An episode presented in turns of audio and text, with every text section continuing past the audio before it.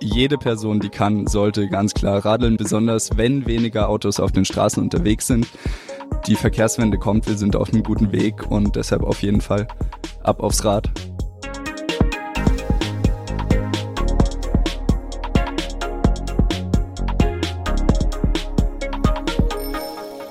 Rat mal.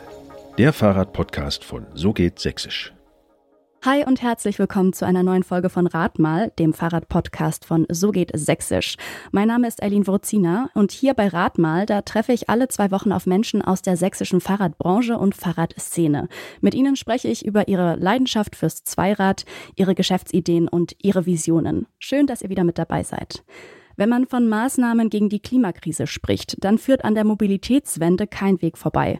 Auch daran nicht, dass sich noch viel mehr Menschen aufs Fahrrad schwingen und ihr Auto irgendwo stehen lassen müssen.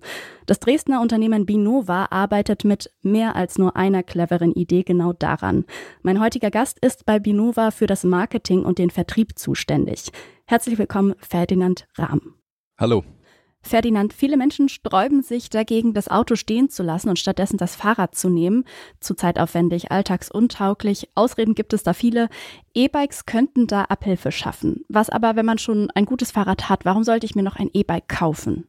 Genau, also da kommt tatsächlich Benova ins Spiel. Das war damals unser Gedanke, dass wir eben gesagt haben, was ist das Nachhaltigste an der Fahrradsache? Ähm, das Fahrrad, was du schon hast und was du vielleicht schon 20 Jahre fährst und schon lieb gewonnen hast, das Nachhaltigste ist, das zu einem E-Bike zu machen, wenn du ein E-Bike fahren möchtest. Mhm. Und aus dieser Idee ist der Binova Flow als Nachrüstsatz für so gut wie jedes Fahrrad damals geboren worden. Dieser Nachrüstsatz, ist der für jedes Fahrrad geeignet oder nur für ganz spezielle Fahrräder? Also wenn meins jetzt 20 Jahre alt ist, kann ich das überhaupt nutzen? Hm. Also das kommt immer auf das Fahrrad an. Wir machen vorher eine Analyse. Ähm, es kommt immer auf das Rahmenmaterial an, es kommt auf die Laufleistung an, es kommt darauf an, wie es eingelagert wurde, ähm, auf die Qualität äh, des Fahrrades an sich. Wenn es halt vor 20 Jahren ein 200 Mark Fahrrad war, dann ist das ja was anderes, als wenn man jetzt vor 20 Jahren richtig, ein richtig, richtig gutes oder so gekauft hat, das dann immer gepflegt hat. Da machen wir vorher mal eine Analyse. Grundsätzlich sagen wir so, fünf bis zehn Jahre, da gucken wir schon mal genauer hin und äh, fragen dann auch immer nach der Laufleistung. Aber im Prinzip vom Fahrradtyp hängt es auf jeden Fall nicht ab. Wir haben Tandems, wir haben Handbikes, wir haben äh, Liegetrikes, wir haben echt äh, sehr viele verschiedene Fahrräder schon gemacht und das passt eigentlich an so gut wie jedes Fahrrad. Okay. E-Bike-Motoren zum Nachrüsten, die gibt es ja auch von anderen Anbietern. Was zeichnet denn da Binova Flow aus? Was kann das besser als andere? Unser Binova Flow ist verschleißarm, kraftvoll und leise. Dadurch, dass wir kein Getriebe in unserem Motor haben, haben wir so gut wie keine Geräuschentwicklung. Ah, okay. Gleichzeitig führt das dazu, dass er extrem wartungsarm ist. Also wir haben quasi einfach einen Scheibenläufermotor, ganz klassischer äh, Elektromotor, sage ich mal, mit Rotoren und Statoren. Da reibt nichts gegeneinander, man braucht kein Öl und sowas. Und ähm, genau. Wir empfehlen eine Durchsicht meistens erst nach 5000 Kilometern und bis dahin wow. gehen wir davon aus, dass es wirklich, dass quasi kein Verschleiß stattfindet bei dem Motor. Wie viele davon von den Binova Flows habt ihr denn bis jetzt verkauft? Mm, wir gehen davon aus, dass es so im mittleren dreistelligen Bereich ist. Und merkt ihr jetzt aktuell mit den steigenden Energiepreisen und Benzinpreisen, merkt ihr, dass ihr mehr Anfragen habt, mehr Bestellungen? Hm. Ähm, ja, da kommt tatsächlich jetzt der Knacks. Äh, die Benzinpreise ja schon, allerdings, was uns ein bisschen mehr zu schaffen gemacht hat, war die oder ist die andauernde Pandemie, die äh, dazu geführt hat, dass verschiedene Elektronikkomponenten schlichtweg nicht lieferbar sind. Also wir reden hier über utopische Lieferzeiten, mhm. ähm, weswegen wir das Projekt Binova Flow jetzt, äh, was Neuanfragen angeht, erstmal auf Eis legen mussten und uns derzeit nur auf den Service von Bestandskunden und Kundinnen ähm, konzentrieren. Ja, schweren Herzens tatsächlich, weil wir stehen alle wirklich dahinter und machen das wirklich gerne und versuchen jedem und jeder äh, die Möglichkeit zu bieten, den eigenen Drahtesel noch weiter zu nutzen. Aber gerade ist wirklich, wirklich schwierig. Ja, das haben wir in den anderen Folgen auch schon gehört, dass es da Lieferengpässe gibt.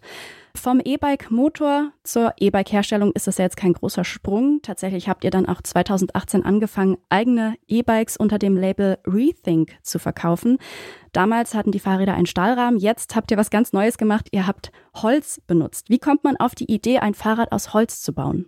Ja, wir sagen immer, warum eigentlich nicht? Ne? Also äh, Holz ist eigentlich nur ein bisschen aus der Mode gekommen, beziehungsweise auch gar nicht. Also der der Trend geht teilweise auch wieder zu den natürlichen Rohstoffen. Der geht zum Holz, ähm, was die Möbel angeht und äh, Leute schätzen es für die für die Haptik, für die ähm, Nachhaltigkeit auch natürlich. Wir haben gesagt, unsere Marke heißt Rethink wir haben uns wirklich nochmal also zurück ans, äh, ans Reißbrett gesetzt und gesagt, so, was ist eigentlich das Kernstück vom Fahrrad und wie können wir das nachhaltiger machen? Und da sind wir eben auf den Holzrahmen gekommen. Wir sind nicht die ersten, die Fahrräder aus Holz herstellen, aber wir sind die ersten, die Lastenräder in Serie aus Holz produzieren. Und wie verhält sich dann so ein Holzrahmen im Vergleich zu einem Stahlrahmen? Ich sag mal so, Holz hat die gleichen oder ähnliche Vorteile wie ein Stahlrahmen, nämlich dass es von Natur aus eine gewisse Federeigenschaft hat. Ja. Ähm, also nicht wie ein Alurahmen oder ein Carbonrahmen, der halt sehr steif ist, sondern es federt von sich aus. Und ja, wir haben immer wieder Leute, die auf, auf Messen und sowas von unseren Fahrrädern steigen und wirklich begeistert sind, sowohl von der, von der Steifigkeit und der, ja, wie nennt man das? Also die, die Laufeigenschaften des Fahrrads, ähm, als auch vom Komfort. Ne? Also es, man fährt mal über einen kleinen Huckel oder über eine Bordsteinkante und es ist genau wie mit einem Stahlrahmen. Es ist wirklich, es federt leicht und ist trotzdem genauso verwindungssteif wie ein Stahlrahmen. Aber wenn ich mir jetzt so vorstelle, ist ähm, Regen, Wind etc.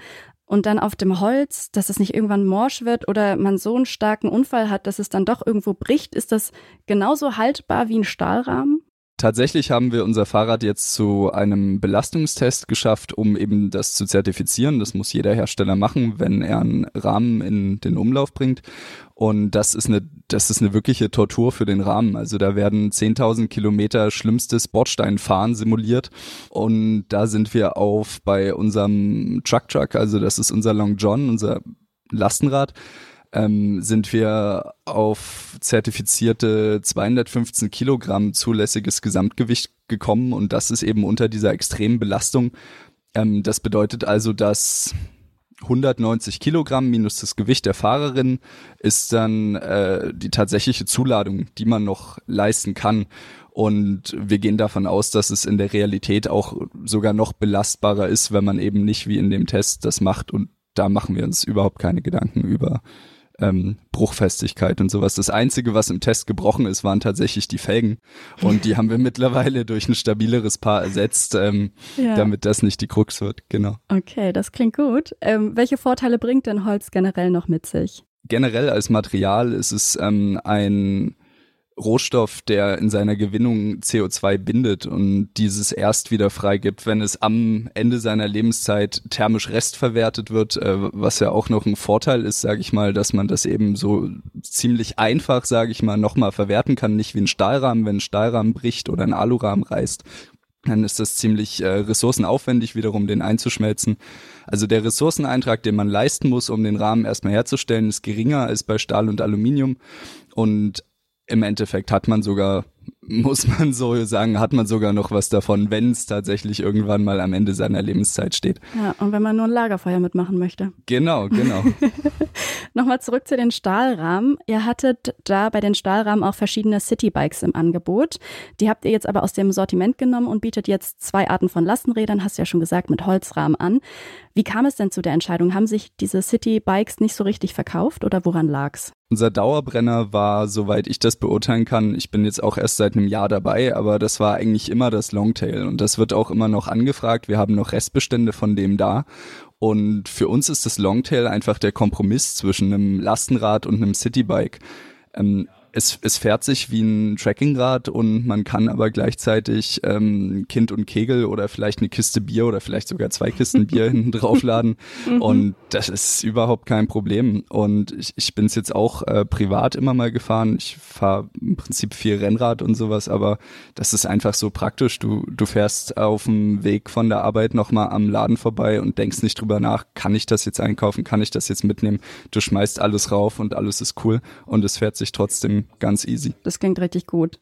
Das hat ja auch was mit der Verkehrswende zu tun, weil Lastenräder sind eigentlich viel ja, brauchbarer, wenn man jetzt irgendwie Kind und Kegel, wie du gesagt hast, dabei hast. Wenn man aufs Auto verzichtet, ist ein Lastenrad, glaube ich, immer eine gute Option. Sollten mehr Leute mit dem Lastenrad fahren als mit dem Auto, deiner Meinung nach?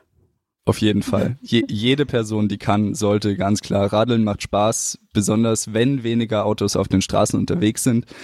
Ähm, man merkt's jedes Mal bei der Critical Mass, äh, wenn man mal mitfährt oder bei der Radnacht, äh, wie cool es sein könnte. Und äh, andere Länder in Europa machen schon seit Jahrzehnten vor, wenn wir nach Skandinavien gucken, wenn wir in die Niederlande gucken.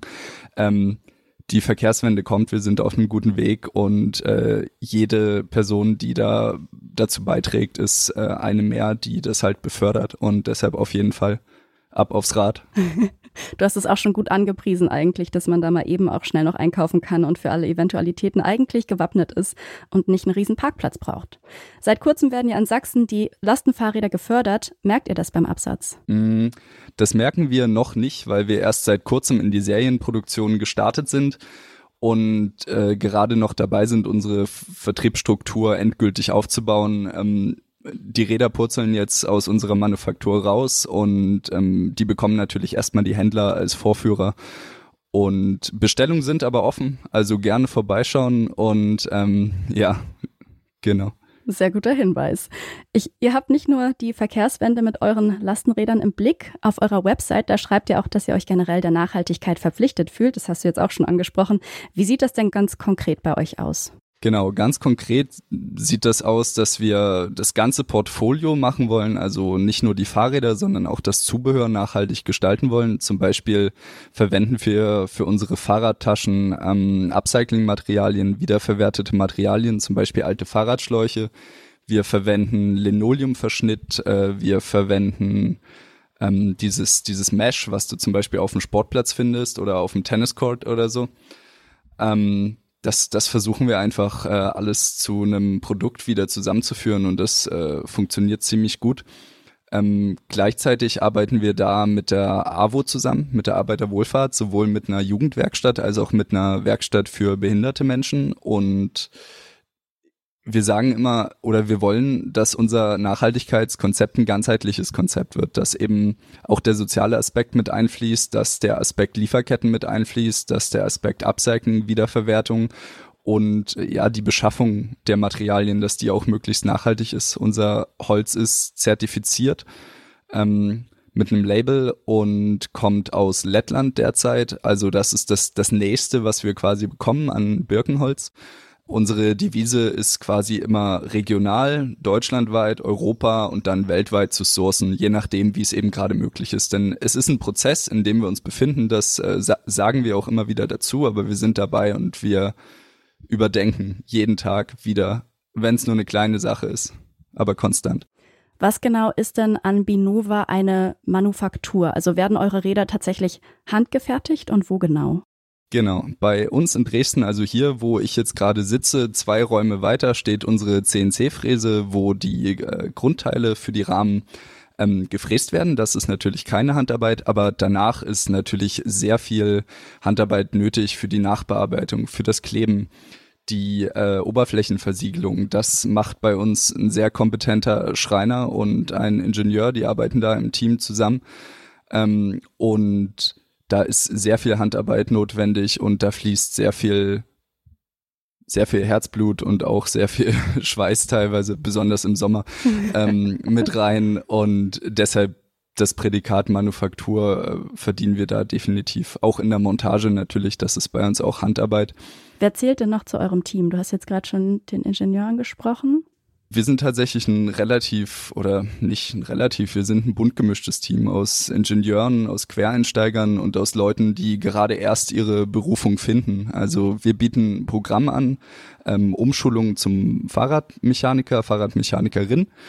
Ähm, und ja, auch wenn ich öfter am Schreibtisch sitze als zum Beispiel unsere Umschüler, bin ich trotzdem immer mal in der in der Werkstatt und helfe bei der Montage mit oder guck mir die verschiedenen Arbeitsprozesse an und mach die auch mal mit und das, das machen wir hier alle, weil uns wichtig ist, dass wir nachvollziehen können, woran wir hier arbeiten und dass man das nicht aus dem Blick verliert und dass man wirklich diese diesen Fokus beibehält, äh, mit Herzblut bei der Sache ist, für die Sache brennt und selber weiß, was man hier tut und wofür man das tut.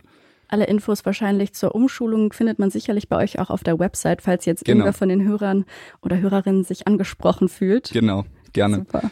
Wie gut seid ihr denn in der sächsischen Fahrradszene vernetzt? Ich würde mal sagen, ähm, es wird.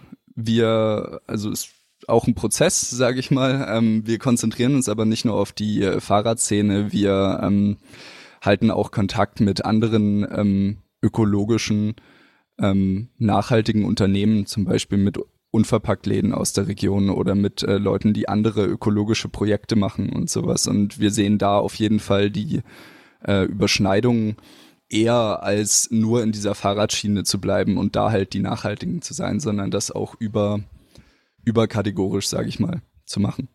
Okay, jetzt trotzdem mal ein bisschen auf die Fahrradszene mhm. das Spotlight setzen. Was macht denn deiner Meinung nach Sachsen zu einem Fahrradland?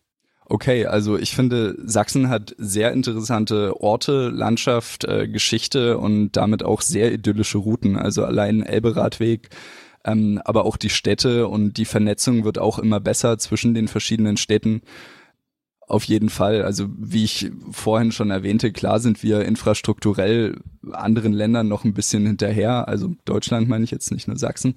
Ähm, aber ich denke mal, das wird und man sieht es immer mehr, dass sowohl auch in den Städten als auch außerhalb den Städten mehr für den Fahrradverkehr getan wird und das immer immer leichter und immer angenehmer wird, diese ja diese schönen Routen und diese schönen schöne Landschaft, die wir hier haben, zu erkunden. Was habt ihr denn jetzt in Zukunft noch bei Binova und Rethink vor? Wo geht die Reise für euch in Zukunft noch hin? Wir sehen unsere Vision darin, frischen Wind in das Thema Fahrrad zu bringen und Menschen darin zu unterstützen, dass sie ihren eigenen, ihre eigene Ökobilanz äh, verbessern, wie auch immer das für das Individuum dann aussieht. Ähm, immer mehr Menschen kaufen sich ein Lastenrad als Zweit- oder sogar Erstfahrzeug und da wollen wir auch preislich ansetzen. Also wir haben unsere preislich und so strukturiert, dass wir jetzt nicht utopisch sind, sondern in einem relativ guten Mittelfeld, was das Lastenrad angeht, spielen, eben weil wir wollen, dass unsere Räder kein Unikat sind, die dann in einem Ausstellungsraum stehen, sondern wir wollen, dass die Räder auf der Straße sind, dass sie gefahren werden und dass es im Endeffekt ähm, auch wenn man es liebt, ein Gebrauchsgegenstand ist, äh, mit dem man gerne jeden Tag seine Wege bestreitet. Nur so kann man wahrscheinlich auch die Mobilitätswende voranbringen. Auf jeden Fall.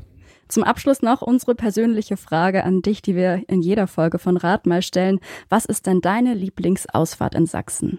Ja, wie ich schon sagte, gerade Elberadweg geht immer ähm, am liebsten da Richtung Tschechische Republik.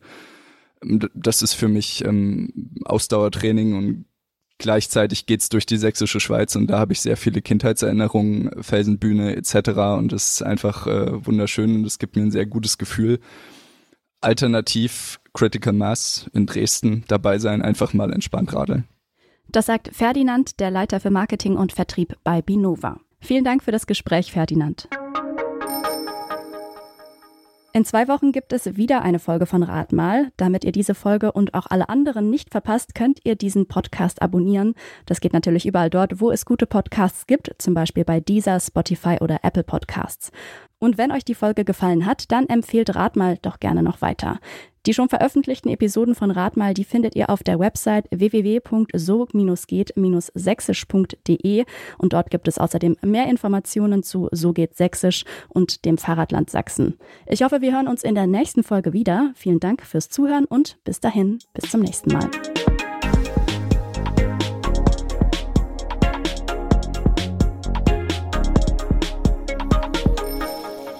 Rat mal. Der Fahrradpodcast von So geht Sächsisch.